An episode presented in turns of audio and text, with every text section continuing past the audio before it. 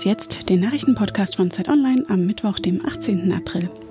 Wir beschäftigen uns heute mit den innen- und außenpolitischen Sorgen von Emmanuel Macron. Zunächst die Nachrichten. Hat die syrische Armee bei der Zurückeroberung der Stadt Duma Giftgas eingesetzt? Präsident Assad bestreitet das ja. Die USA, Großbritannien und Frankreich waren allerdings so überzeugt davon, dass sie Luftschläge auf drei Ziele in Syrien anordneten.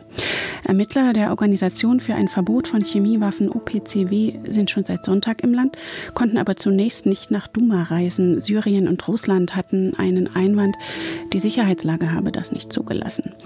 Großbritannien wirft den beiden Ländern deshalb vor, die Ermittlungen zu blockieren. Inzwischen nun sind die Experten am Ort des Geschehens eingetroffen und sollen heute ihre Untersuchung beginnen. Die Streiks im öffentlichen Dienst haben ein Ende.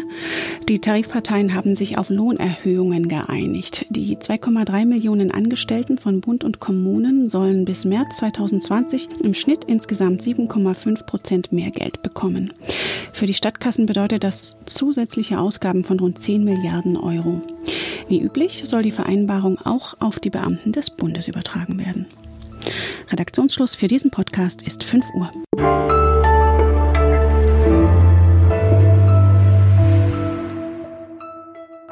Ich bin Rita Lauter. Hallo.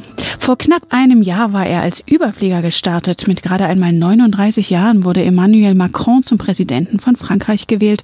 Dabei hatte er nicht einmal eine starke Partei im Rücken. Doch so eine richtig glückliche Hand hatte Macron bislang irgendwie nicht. In Frankreich streiken alle möglichen Berufsgruppen, von den Eisenbahnern über die Pflegekräfte bis hin zu den Justizmitarbeitern, gegen seine Reformpläne. Und seine großen Erneuerungsideen für Europa haben auch noch nicht gezündet. Darüber möchte ich reden mit Karin Finkenzeller. Sie berichtet für Zeit Online aus Frankreich. Hallo. Hallo Rita. Wenn wir uns an den Wahlkampf erinnern, da hat Macron ja keinen Hehl aus seinen Reformvorhaben gemacht und er hat damit die Wahl auch gewonnen. Aber trotzdem wird jetzt allerorten gestreikt. Warum? Also man muss ähm, das, ähm, das Wahlsystem kennen. Bei, bei der Präsidentschaftswahl hatte er im ersten Wahlgang 24 Prozent, was also bedeutet, dass erstmal mehr als drei Viertel der Franzosen andere Leute gewählt haben und dann eben erst im zweiten Wahlgang gegen eine rechtsextreme Kandidatin, äh, Marine Le Pen, also es wäre schrecklich gewesen, wenn er gegen die verloren hätte. Und bei der Parlamentswahl, die dann äh, einen Monat später stattgefunden hat, war es so, dass 51 Prozent der Franzosen der Wahl ganz fern geblieben sind und es reichte dann tatsächlich der Macron-Partei ein Anteil von 13, nicht 30, sondern 13 Prozent der Stimmen für eine absolute Mehrheit der Mandate im Parlament. Und das fällt halt jetzt auch immer wieder so ein bisschen zurück auf ihn, weil viele Leute ihm eben auch zum Vorwurf machen und sagen, in Wirklichkeit hat er gar nicht die Legitimität, er spricht gar nicht für alle Franzosen und es gibt halt eine Landbevölkerung, der es nicht so besonders gut geht. Und ja, also die sind nicht wirklich glücklich mit ihm. Außenpolitisch versucht Macron ja sehr, sich über Europa zu profilieren, bisher mit eher mäßigem Erfolg. Gestern hat er nun im Europaparlament gesprochen. Was hat er da gesagt und wie kam das an? Wie alle ähm, oder wie viele andere Europäer fürchtet Macron halt auch, dass ja, Populisten ähm, die halt Wählerstimmen abgreifen könnten, wenn Europa sich nicht äh, grundsätzlich ändert und grundsätzlich zugunsten der Bürger ändert, dass die Bürger eben das Gefühl haben, sie werden damit eingebunden.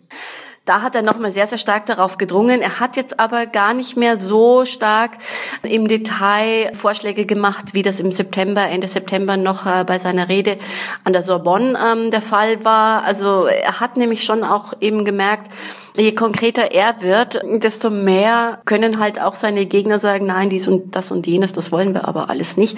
Ähm, sowohl bei den Osteuropäern, die ja sehr skeptisch sind, kann man auch nachvollziehen, weil äh, Macron will vor allen Dingen äh, die Euro-Länder stärken. Aber auch unter den, unter den Euro-Ländern gibt es auch viele, die sagen, na ja, also diese Vorschläge nach einem gemeinsamen Budget und die Forderung nach einem gemeinsamen Finanzminister, das geht uns eigentlich alles viel zu weit und wir wollen jetzt auch keine Schuldenvergemeinschaften. Das ist ja auch immer die große Sorge in Deutschland. Deshalb zieht das alles nicht so gut. Genau, dann wollte ich jetzt fragen, morgen wird Macron ja in Berlin erwartet. Welche Hoffnung kann er sich da auf Unterstützung durch Angela Merkel machen? Naja, also Angela Merkel ist vielleicht so sogar auf seiner Seite, aber Angela Merkel hat eben auch eine Partei beziehungsweise sogar zwei um sich herum, die CDU und die CSU. Und dort eben sehr, sehr viele Leute um sich, die ja sogar auch bei einer Bankenunion sagen, nee, also es tut uns wirklich leid, Freunde, aber zum Beispiel die Italiener, die haben so viele hundert Milliarden an notleidenden Krediten, die wollen wir uns jetzt nicht wirklich ans Bein binden. Oder eben die, die einfach einem tiefer integrierten Europa, wie das immer formuliert wird, also wo einfach die Länder auch solidarisch füreinander einstehen. Da verfürchten sich ganz, ganz viele Leute in der CDU und CSU und werden allen ihren Einfluss geltend machen, damit Angela Merkel Herrn Macron da keinen Schritt zu weit entgegenkommt. Vielen Dank, Karin Finkenzeller. Gerne.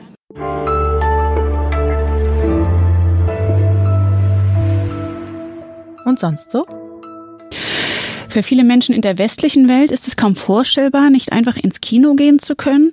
Doch in Saudi-Arabien hatte das Königshaus vor 35 Jahren öffentliche Filmvorführungen und Konzerte kurzerhand verboten. Aber heute öffnet dort erstmals wieder ein Kino. Kronprinz Mohammed bin Salman will das Land, in dem die Bürger im Schnitt gerade mal 29 Jahre alt sind, etwas liberalisieren. Mit welchem Film das Kino der US-Kette AMC eröffnet, ist noch geheim. Glaubt man Gerüchten? Dann soll die Comic-Verfilmung Black Panther gezeigt werden.